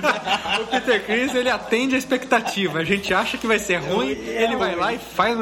Não, vai, não, Não, não, sacanagem, É sacanagem. sacanagem. Aqui não, aqui não é um disco ruim, aqui não é um disco de rock, né? Sim, é um, diferente. é um disco com outra Eu pegada. gosto do Peter Criss, deixa eu, eu também, não, eu também, eu, eu também simpatizo com o Peter Chris, apesar dele ser um baterista bem mediano, mas é, é, aqui não, não, é, não era a, a intenção dele fazer um, um disco de rock igual o Paul Stanley fez. É um disco mais pop, tem uns sopros ali, enfim, é uma outra pegada. É diferente, é muito diferente. Mas pra quem gosta da discografia do Kiss momento, dá uma decepcionada. né? É, então. Bom, até aí a gente coloca nesse pacote. Aí a banda começou a ter muita turbulência interna e tal, muito abuso do, principalmente do Ace e do Peter, né, com álcool, com drogas e tal. Então o clima já tava ruim, eles já tinham atingido o auge, aí eles já não estavam se aguentando mais. Aí eles têm o, o Dynasty, que, é, que eles flertam um pouco com o disco ali dos anos 70, do final dos anos 70, né, que ele é de 79. Então ele já é totalmente diferente, é um Tem disco nada a ver não com a tem nada a então. ver. É um disco bom, eu gosto do Dynasty, mas ele já é bem diferente. E o Unmasked, que ele, ele é diferente do Dynasty, mas a gente percebe o mesmo clima ali, né? Ele não tem aquela pegada disco, mas você vê que não é também aquele Kiss que era antes. Ele já é, ele já é um caminho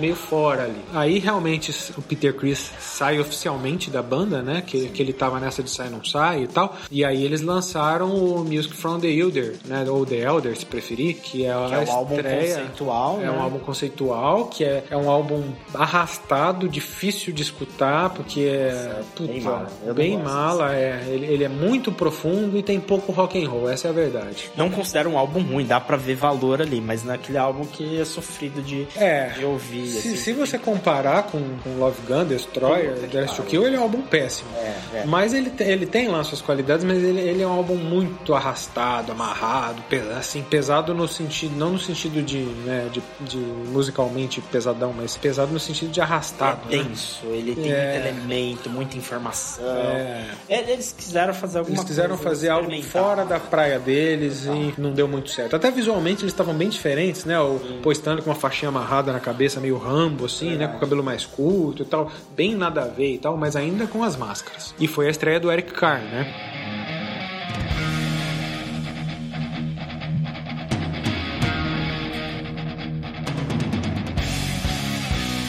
E aí veio o, o Creatures of the Night, pariu, né? que é, aí os caras aí os caras pararam de brincar e começaram a coisa séria. Vamos fazer música. Só que é uma mudança também. É uma mudança. Comparada com os demais. Porque aqui. É mais já pesado, mais técnico. Sim. E o, o- o Eric Carr botou as manguinhas de fora, destruiu do, do começo ao fim do play, destruiu na batera. E aí, tipo, a gente tem um Kiss diferente já no Creatures of the Night.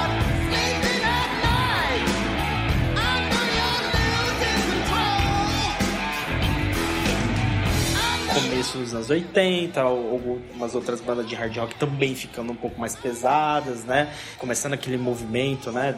Junto com o Motley Crue, né? Com outras bandas ali que estavam fazendo hard rock, eles deram uma, uma mexida no som pra se aproximar nesse estilo, né? E, e ele acaba sendo uma transição, eh, falando do estilo de som, uma transição entre aquele rock dos anos 70 que o Kiss fazia e o, o Kiss dos anos 80 que a gente vai falar agora. Eu acho que o Creatures of the Night Tá no meio termo. tá né? no meio termo, é um baita de um disco, é o preferido de muita gente. E aí ele faz essa transição. Porque o Kiss, nesse momento, a hora que eles terminaram essa turnê, eles falaram: vamos abandonar as máscaras, que a gente vai chamar agora mais atenção pelo fato de abandonar as máscaras. né? Então aí eles aparecem de cara limpa, porque eles faziam todo um drama de não mostrar a cara e tal. Eles aparecem de cara limpa no Lick It Up. E aí é um, é um hard rock com muito mais farofa, um, totalmente diferente do que o Kiss fazia até então. É uma mudança de estilo completa. E aqui é onde eles começaram a emplacar um, um hit atrás do outro nessa época também, né? Porque, assim, o, o Kiss no- nos três, quatro álbuns anteriores, eles estavam meio que Ah, sim. na inércia. ali. Desde lá do Love Gun, que eles não sabiam que era um disco bem sucedido. bem-sucedido. Apesar de, de- do I Was Made for Loving You do Dynasty, Sim, né, fez o seu verdade, sucesso, mas, mas foi um caso isolado ali. Já o, o Lick It Up, ele começou a emplacar hits mesmo, muitos né, em hits, rádios e tal, e, e trouxe essa farofa, trouxe um hard diferente pro Kiss. Vamos ouvir um pouquinho e ver essa diferença.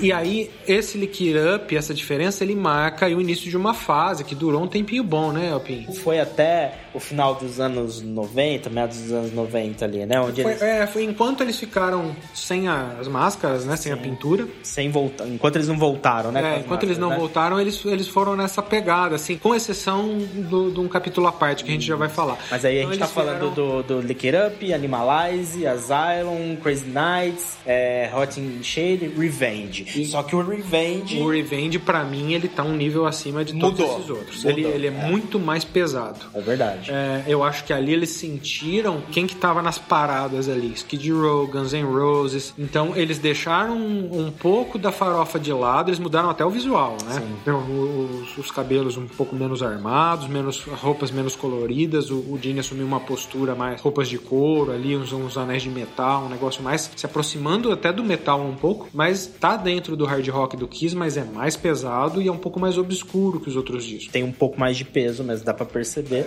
É, e aí é onde tem o capítulo à parte que eu falei, né? que eles, é, eles tentaram flertar com a onda do grunge que, vier, que veio ali naquela época e tal. E aí eles lançaram, assim, eles gravaram um disco meio flertando com o grunge, mais uma mudança de estilo, mas que eles não queriam nem soltar porque eles não gostaram, eles acharam que não tinha nada a ver. Só que vazou.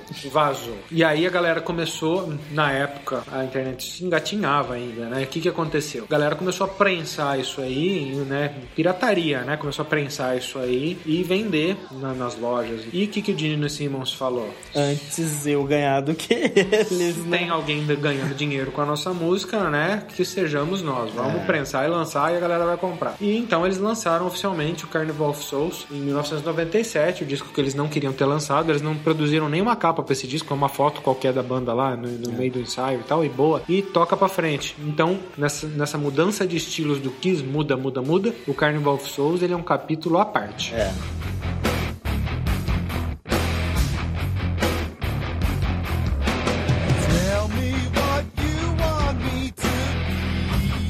Pra depois eles virem com o Psycho Circles, já com máscaras novamente. Aí voltou a formação original. Massa original com o Ace. Freely, Peter Chris. Chris. Aí eles voltaram às máscaras e aí o mundo todo parou e falou: Meu Deus, o Kiss voltou, né? O Kiss sempre teve aí. Só que, só que deu aquela cara de o Kiss voltou. E aí fizeram turnês gigantescas, passaram pelo Brasil. Um show que eu gostei muito de ver. Do Psycho, foi o meu primeiro show grande, Psycho Circles.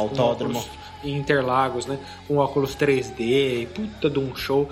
Fantástico. E tem rumores que no estúdio não foi o Peter Chris que gravou aquela bateria e tal, que no, o Ace também não gravou tudo, mas enfim, isso não, não tem muito a ver com a nossa pauta. Mas já é um álbum também que, que tem uma coisa um pouco mais nova ali, né? Assim, não é aquela farofa que eles fizeram até então. Ele tá um pouco mais próximo do que foi feito no Revenge ali, talvez. É uma mistura do que foi feito no Revenge com a fase clássica das máscaras. máscaras, Porque é, eles, não- obviamente, não tinham aquela pegada e aquela fome que eles tinham no começo da carreira. Sim. E eles tinham toda a produção e toda a pompa, né? Do, do- foi lançado em, gra- gravado e lançado em 1998, né? Foi gravado em 97, 98. Então é um outro mundo. Então eles, ele- é, a gente vê aí uma, uma mistura, uma, uma tentativa de volta às raízes, mas com um certo peso, uma certa produção que o Kiss trouxe do Revenge. Já sem o, o, o Bruce Kulick, né? Traz aquela, aquele estilo de guitarra também que era próprio,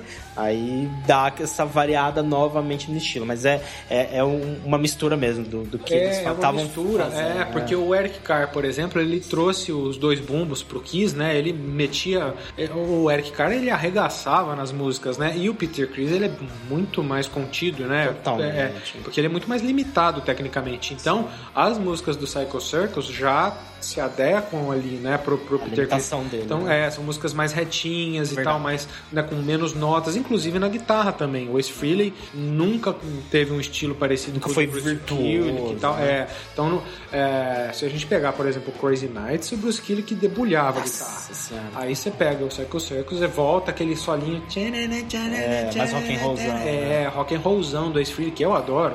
Então é. é Mas a nesse produção ajuda muito. produção ajuda. A produção que traz esse peso que a gente vê, né? exatamente. Mas aquelas características dos anos 70. Eles voltaram. A palavra é essa, voltaram com aquelas características. E voltaram a ser top em MTV, né? A própria Ah, música sim. Psycho Circus ficou muito tempo nas paradas. Um turnê mundial de mega sucesso. Sucesso, né? foi. E aí não durou muito, não deu muito certo. Esse Freely e Peter Chris, os caras não, né, não, se aguentam, não se aguentam muito e tal. E aí logo começaram a substituir de novo, voltou o Eric Singer e tal. Depois eles como colocaram o Tommy Taylor na guitarra futuramente. Mas enfim, eles lançaram aí mais dois discos, o Sonic Boom em 2009 e o Monster em 2012, que vem nessa pegada meio que de do, do Kiss anos 70, mas suando um pouco mais moderno, moderno. Mas, mas eles respeitam aquela pegada dos anos 70, sem muita pirofagia. Até por causa do estilo do Tommy Tarr, que também é um cara mais do rock and roll, não é um Bruce Isso. Né? Mas assim, eles não colocaram, por exemplo, o Eric Singer pra fazer o regaço que o Eric Carr fazia na bateria. Ele ficou mais contido ali no Kiss, respeitando mesmo né, o- a proposta. A proposta deles foi voltar ao hard rock dos anos 70 e de- da- dessa forma eles acabaram voltando, soando mais moderno, mas voltaram. Mas esses dois últimos álbuns, aí, o Sonic Boom e o Monsters, é, é, não são lá essas coisas, né? não são muito Trazem nada de inspirados. novo também. Não, não, não tem grandes músicas, não trazem nada de novo, enfim. Valeu aí a variação e a tentativa, mas eles vivem, obviamente, eles estão vivendo dos shows.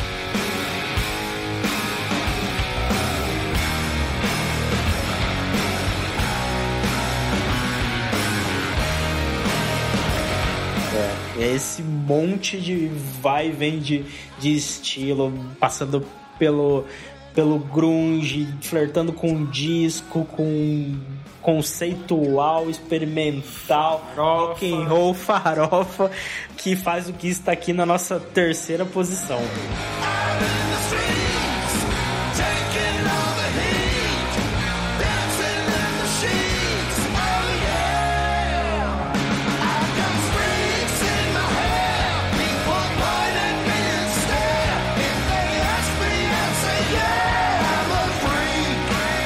Na nossa segunda posição, o Metallica.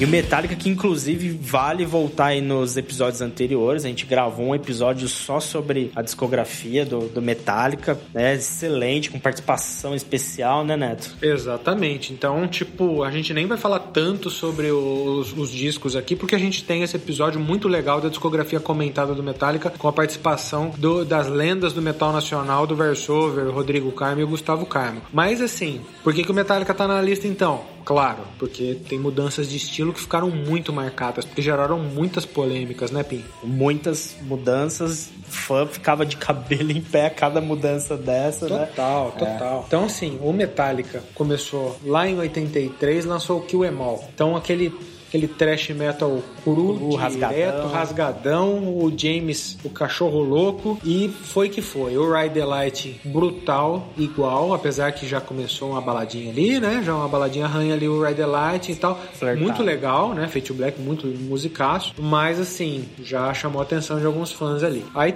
o Master of Puppets, pra mim, uma obra-prima. Não, não tenho o que falar do Master of Puppets, ele é incrível. E aí, é, a primeira polêmica vem no Injustice for All, de 88. Eles, eles trouxeram o, o trash deles, eu acho que até mais técnico do que nunca no Injustice for All. Concordo. Mas teve aquela tragédia que eles perderam o Cliff Burton na turnê do Master of Puppets, né? Ele faleceu num acidente.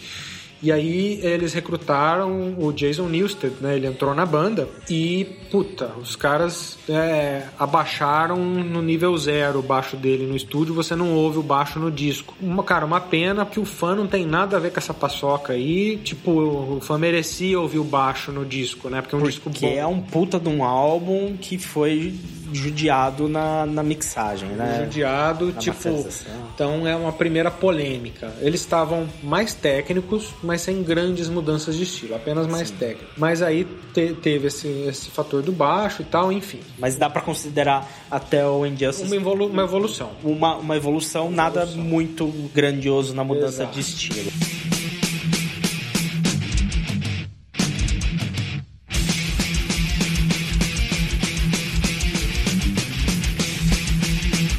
Que, que aconteceu ali? E, e no Injustice for All, eles se renderam à MTV. Até então, eles se recusavam a gravar videoclipe. Não existia videoclipe do Metallica. Em em 88, Injustice for All, ah, vamos fazer um videoclipe pra One. E aí eles. E aí isso aí bombou na MTV e eles gostaram do sucesso. Sentiram o gostinho do, do sucesso. Sentiram o gostinho. E aí eles entraram em estúdio e gravaram o álbum auto-intitulado, né? Metallica, ou Mais conhecido como Black Album. Black Album, que é um divisor de águas na história do Metallica, na história do heavy metal e seria um divisor de águas na, Na música. na história de qualquer banda, porque é, um- é- é uma referência de produção até hoje. O disco é de 1991, já tá velho pra caralho. E assim, aí teve uma mudança muito significante no estilo, hein? Nossa, é gigantesco. Aqui eles tornam as músicas um pouco menos pesadas, ainda tem a, É pesado, a- mas o é DNA. mais- mas é bem mais lento. Muito mais lento. E colocou baladas ali no, no lado A do disco, né? Tipo, não era mais uma baladinha que nem apareceu no Ride the Lightning, ou o One, que é uma baladinha, mas que tem umas partes pesadas e tal. Não, eles, aí eles vieram com Nothing Else Matters, vieram com Unforgiven, aí isso aí bombou em tudo que é rádio, bombou na MTV. Caramba. E aí o que, que aconteceu com aquele fã que acompanhava desde o Kill Em All? Quebrou o disco na rua, Rasgou o pôster. rasgou, falou que a banda se vendeu, ficou aí boquejou, xingou, enfim. É, só que, em contrapartida, eles conquistaram um exército de fãs, eles conquistaram o mundo né, em 91. Então, todo mundo achou ruim? Não. Teve, teve alguns fãs que acompanhavam a banda, que continuaram gostando da banda, porque Sim. tem, é, um, é um disco de muita qualidade, é um disco excelente. Os mais radicais torceram o nariz, mas, tipo, ganharam o mundo e aí ninguém segurou mais o Metallica. Começaram realmente a entrar no mainstream de cabeça, né? E É, aí, aí foi o auge, né? Aí eles, tipo, eles atingiram um, um pico, um patamar que depois eles nunca mais voltaram a, a estar lá. É, só que na sequência, assim, a gente achou que tinha mudado e que ia ser da, daquele estilo pra frente. Aí veio o load. Mudou que é- mais. mudou mais, né? É, O load, vamos colocar o load e o reload ali no mesmo pacote, Isso, né? Até porque são, é, era pra ser um álbum duplo, É, né? Um é sobra do outro. Assim, é, mudou mais e é, não dá nem pra classificar ele mais como, como metal, né? Tipo, é o Metallica, uma das maiores bandas de metal do mundo da história, e de repente eles estão fazendo um hard rock, né? Não é ruim. É eu bom, eu gosto do Load e tal, é, eu gosto do Reload, tem músicas boas, mas ele é tipo, ele é um pé no metal e um pé no hard rock, assim, né? Ele é um, é um estilo diferente e tal. É, não tem nada a ver mais com aquele thrash metal lá do que o Emal, muito diferente. E, aí, tipo, os caras também mudaram o visual, né? Cortaram o cabelo, começaram a usar maquiagem, É outra banda. pintar unha. É outra banda. Aí a galera surtou. Nossa, aqui o cara que já tinha rasgado o pôster lá no, no Black Album, esse aqui foi lá tacar pedra neles no show, né, cara? Porque, É. assim, o pessoal ficou bravo com esses álbuns.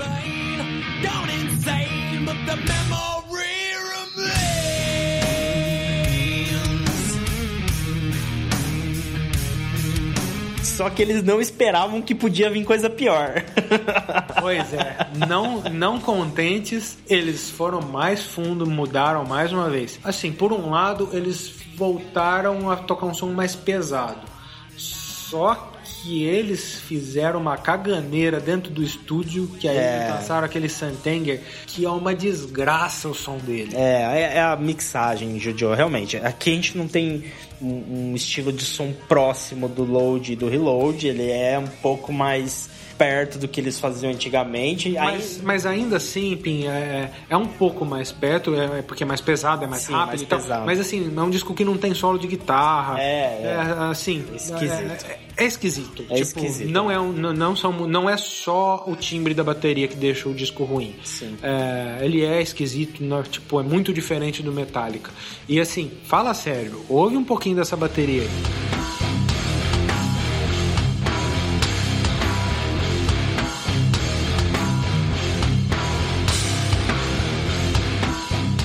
Consegue ouvir um disco inteiro assim? Eu não consigo. Não dá, cara, não dá, não dá. E eu tentei, pra fazer a discografia comentada, eu pus ele pra, pra ouvir inteiro. Cara, eu tinha que passar as músicas, assim, porque é, é- é cansativo, é chato, mal gravado. A única coisa que eu destaco no Sanander é a qualidade, eu acho que vocal do, do Hatfield, cara. Eu acho Sim, que ele tá sim. cantando muito bem. James- Na verdade, a partir do, do, do load, ele já tá cantando, Cantando muito. muito cara. Sim. Ele tá cantando É, muito. ele, ele evoluiu muito, assim. Como eu falei lá, que lá no Quem é Mal ele parecia um cachorro louco, ele foi sendo adestrado. Parece que a partir do Metallica, né, do Black Album, Black Album. né, é, é, grandes produtoras começaram a investir pesado no Metallica, falaram assim, ó, esses aqui vão, vão- essa aqui vai ser a maior banda do mundo. Aí tipo colocaram um professor de canto pra acordar junto com o James e dormir junto com o James o dia inteiro, porque ele, ele, ele parou de berrar e começou a cantar e usar a voz dele como um instrumento e tal. É claro, eu preferia ele berrando lá no Ride the Light, mas assim, quanto que a voz dele ia durar também, não sei. É, então ele começou a cantar de verdade após o Black Album e ele foi evoluindo, ele evoluiu no, no- vocal, né? Depois ele evoluiu no load e tal. E é, eis que essa mudança toda termina num regresso aos- ao, ao velho Metallica quando eles lançam o Death Magnetic em 2008. Para a nossa alegria. Aí sim, um puta disco de thrash metal de primeira linha. zero. É, ah, não é tão bom igual o Master of Puppets. Nunca vai ser. Não é, nunca vai ser outro Kill Em All, nunca vai ser outro Red Light, mas é um senhor disco, o Death Magnetic. Tem gente que ainda torce o nariz, é, né, Metallica não, não, não Acabou lá Não acabou, isso aqui. Não, Death Magnetic, um puta de um disco. E eu coloco igualmente bom, oito anos depois, em 2016, o Hardwired Também to, to Self-Destruct. Um puta de um disco também, disco duplo, disco longo. Lançaram um clipe de todas as músicas ao mesmo tempo. E ele escuta aquele disco do começo ao fim, você vai ter que você vai ver que o Metallica tem muita lenha pra queimar ainda. É um, é um disco raivoso, bem produzido e assim, com músicas inspiradas, descasso. Bitterness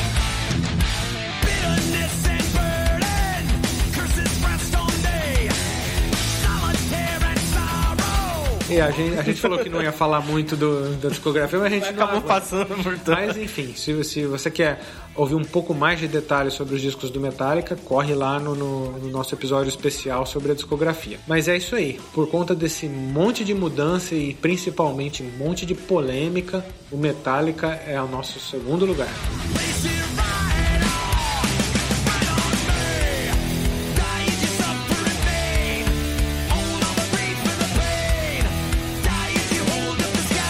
E na nossa primeira posição, Pantera.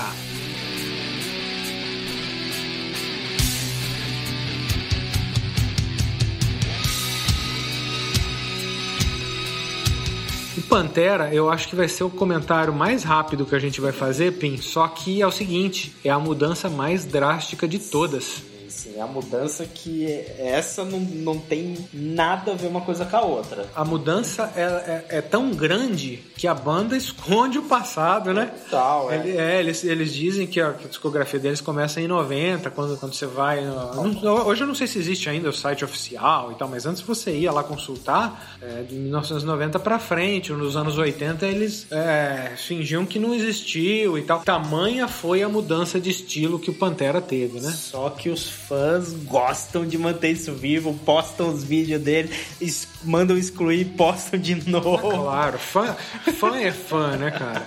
E assim, o, o Pantera, ele era uma farofada só. Era aquele hard glam com o cabelo pra cima, Calça maquiagem, coladinha. calça colada. É, era uma- alegria só. Então eles. é, o primeiro disco é de 83, chama Metal Magic. E eu acho meia boca, vou te falar a verdade. fraquinho, é fraquinho. Eu acho fraquinho. Na verdade, dos três. o- Dos quatro. É, é, não, mas os três primeiros eu acho Ah, sim, sim, né? sim, é, é. O I Am The Night começa... Bom, vamos na sequência. O Projeto Sin The Jungle em 84 mantém a, mantém a pegada. Aí o I Am The Night de 85 ele começa a ficar interessante. E aí é onde entra o Phil Anselmo da- na banda. Ah, aí ficou porrada... Não, continuou glam, continuou purpurina. Sim, Continua- com uma coisa ou outra diferente. Tem músicas que são ele um pouquinho sim, mais pesado. Ele trouxe mais tal. qualidade, claro, e tal, mas continuou naquela festinha, Sim. Naquela A roupa era a farofada. A roupa era a mesma. Então em 88 eles lançam o Power Metal. Então vamos escutar um pouquinho dessa farofada que era o Pantera.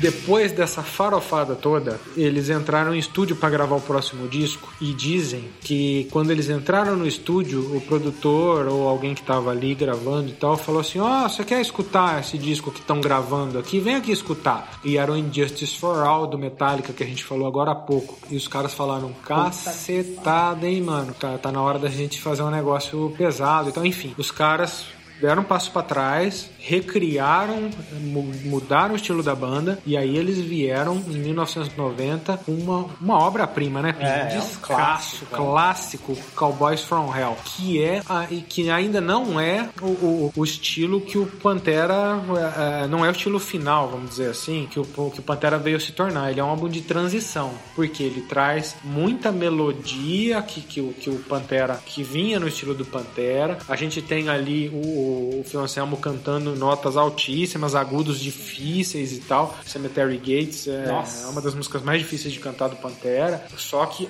em contrapartida foi uma pancadaria que eles trouxeram ali, hein? Principalmente os irmãos ali. O Dimebag na guitarra e o Vinnie Paul na batera. Obviamente acompanhados pelo baixo do Rex ali. Eles começaram a aprontar um, um regaço ali que começaram a fazer história ali. E, e algo diferente do que estava sendo feito no geral, porque o Pantera, talvez ignorância minha, mas o estilo que eles trouxeram no, no Cowboys from Hell, pra mim ele é, ele é único, assim. É né? É uma mistura ali realmente de coisas, com um peso que nos anos 90, tirando as bandas mais extremas, não tinha, né? Não, é o único. Eles influenciaram, obviamente, meio mundo. É um estilo que ficou mais conhecido depois como groove metal. Aí ele se consolida mesmo em 92 no lançamento do Vulgar Display of Power. Cara, é. Paulada. Que paulada, né? Tipo, eles falaram assim: nós vamos deixar de, de, de palhaçada, vamos deixar de mimimi e vamos enfiar a mão na cara de- do, do ouvinte agora. E é justamente isso que traz a capa, né? Um soco na cara na capa do disco e é um soco na cara que você sente a hora que você coloca esse disco pra escutar. Ele tem que ser escutado alto. Mas é que deu muito certo, né? Porque o- os quatro primeiros álbuns não emplacaram o Pantera. Ninguém conhece, tanto que, né, ele- eles querem esconder, mas assim, de fato não se tornaram clássicos, são álbuns obscuros. O Cowboys from Hell tem hit, é, O Cowboys é, from é um Hell puta de um é, álbum, é um colocou o Pan- clássico. é, o Cowboys from Hell colocou o Pantera no mapa. Isso, aí eles viram, opa, estamos no caminho certo. No caminho, vamos adiante. Vamos dar um apertada que eu acho que sai mais coisa. Aí vem o, o, o Vulgar Display of Power, que Vulgar Display of Power é, Muito pra mim, eu acho que é um. Assim, eu fico dividido entre o Cowboys e o Vulgar. eu prefiro o Vulgar. É, é, são, são discos, os dois nota 10, não tem o que falar. É, ele ainda traz ali um quase que uma baladinha ali, a This Love, né? Era um pouquinho lenta e tal, mas é uma pancadaria só, é, uma atrás da outra. E eles, e eles, tipo, vestiram isso aí é, no estilo de vida mesmo. Eles, tipo, eles viram que a coisa tava dando muito certo e eles viraram personagens. Sim. Tipo, ó, agora nós somos os, os fodões que ninguém encara, que bate em todo mundo, que quebra tudo. Então, e, tipo, eles assumiram essa postura. Então eles quebravam tudo no hotel, eles batiam nos outros e, tipo, aí eles no, no show eles falavam assim: ó, o próximo álbum vai ser só soco na cara porque a gente é foda e tal. E aí eles lançaram Far Beyond Driven ou Far Beyond Driving, eu não sei a pronúncia certa disso. Enfim, em 94, que é ainda mais pesado que o vulgar. Mas eu acho que tem menos qualidade que Não é tão inspirado, não. É, Já é, virou um pouquinho mais do mesmo, a gente esperava mais desse álbum, mas é um. Mas é um puta, Uma paulada, um uma puta paulada, de um álbum. é. Tipo, é, se, se o Vulgar Display of Power é nota 10, o Far Beyond é nota 9,5, cara. Porque é um puta de um álbum. Sim. Ele tá um, um golinho abaixo no Vulgar. Mas, puta, tem I'm Broken, cara, tem Five Minutes Alone. Nossa. Cara, é, é muita porradaria. E o, o Dimebag no auge, o Vinnie Paul no auge, os caras estavam destruindo.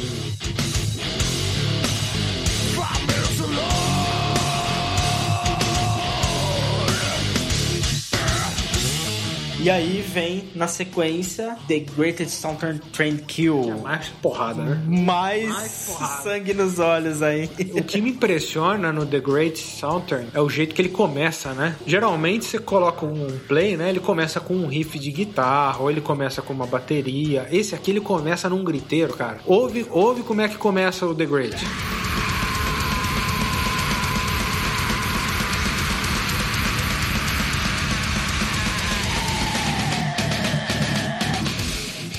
É, um regaço, então ele, ele, ele assusta o ouvinte, ele começa nessa pegada. Eu lembro uma vez, essa eu vou contar que essa história é boa. A gente tava escutando um rockzinho no. Quando você para o carro na represa ali, abre o porta-malas, tá escutando o teu rockzinho de boa? Baixinho ali, são uns amigos tomando um negocinho e tal. A gente tava escutando, sei lá, um Guns N' Roses, tava ali na paz. Aí chegou um carro, abriu o porta-mala e botou um pagodão lá, e saiu umas menininhas rebolando, tal, na frente do carro, aquele pagodão e cobriu o nosso som.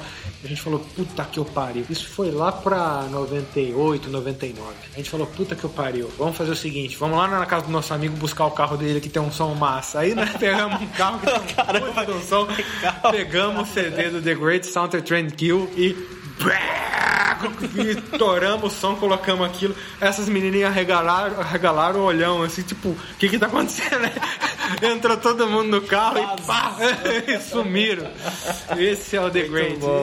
Isso é o Pantera. Pra, pra terminar, teve o Reinventing the Steel ali em 2000, pura pancadaria, mas eu acho que, assim, ele é, não é tão inspirado quanto os outros. Eu acho que Mais repetitivo também, é, né? Ele é repetitivo, é assim, você vê que ali o Pantera tava em crise, tanto que saiu dali e acabou, né? É, sim, ali que foi o momento chave pra eles brigarem, cada um ir pra um lado. Mas ali já. Aí eles já estavam forçando a barra pra ficar juntos, pra fazer um CD e tal, e, E ficou- era uma bomba relógio, né? O Pantera era uma bomba Era uma relógio. bomba o relógio. estilo de vida deles, o- a personalidade de cada um deles. Ali eram caras que uma hora a gente sabia que ia dar, dar merda. Era muita, muita energia pra uma banda só, né? E não deu outra, né? Acabou ah, sendo o último álbum, mas assim, não fechou com chave de ouro, mas também não decepcionou. não, não é um disco ruim, é um disco bom, é, é, é um, é Pantera, vem na pegada dos, dos outros e tal, mas se a gente colocar num pacote aí, Cowboys from Hell, Vulgar, Far Beyond, The Great e Reinventing the Steel, esse último, um é, ele passa um pouquinho de vergonha perto dos outros, porque, porque os outros são realmente muito bons. Mas aí se a gente comparar O Metal Magic Metal Magic, aí é outra banda, né? não tem como comparar, né? Realmente eles foram infelizes em manter o nome, só que o nome da banda é bom, né, cara? Sim, é porque foi uma, é, foi uma transição em, em dois estágios ali, né? Do Power Metal pro Cowboys, do Cowboys pro Vulgar. Então foi algo que, tipo, né, foi no meio do caminho, né? É, mas podia ter sido outra banda, porque Podia, não tem nada podia. a ver, né? É uma Aí ia mudança ficar mais fácil eles esconderem passado. muito mais, porque daí ninguém ia sair caçando, né? Ia falar, não, era uma outra banda que a gente tinha aqui. Não, é, realmente ficaram com esse estigma aí. Muita gente sacaneia eles por causa que tem vídeos deles fazendo apresentaçãozinha lá. É, mas sabe por que fazendo que exibição, sacaneia? Porque Porque o- eles escondem. É, eles escondem, e principalmente o Fio Anselmo, ele quer dar uma de macho alfa, né? Ele, ele estende o braço, faz biquinho, assim, eu, eu sou o, o cara mais foda do mundo. Aí você vai olhar ele no vídeo, cheio de laque no cabelo, batom, rebolando no palco, você fala, ah, meu amigo. Por conta dessa mudança drástica que a gente tem em nosso primeiro lugar com o Pantera.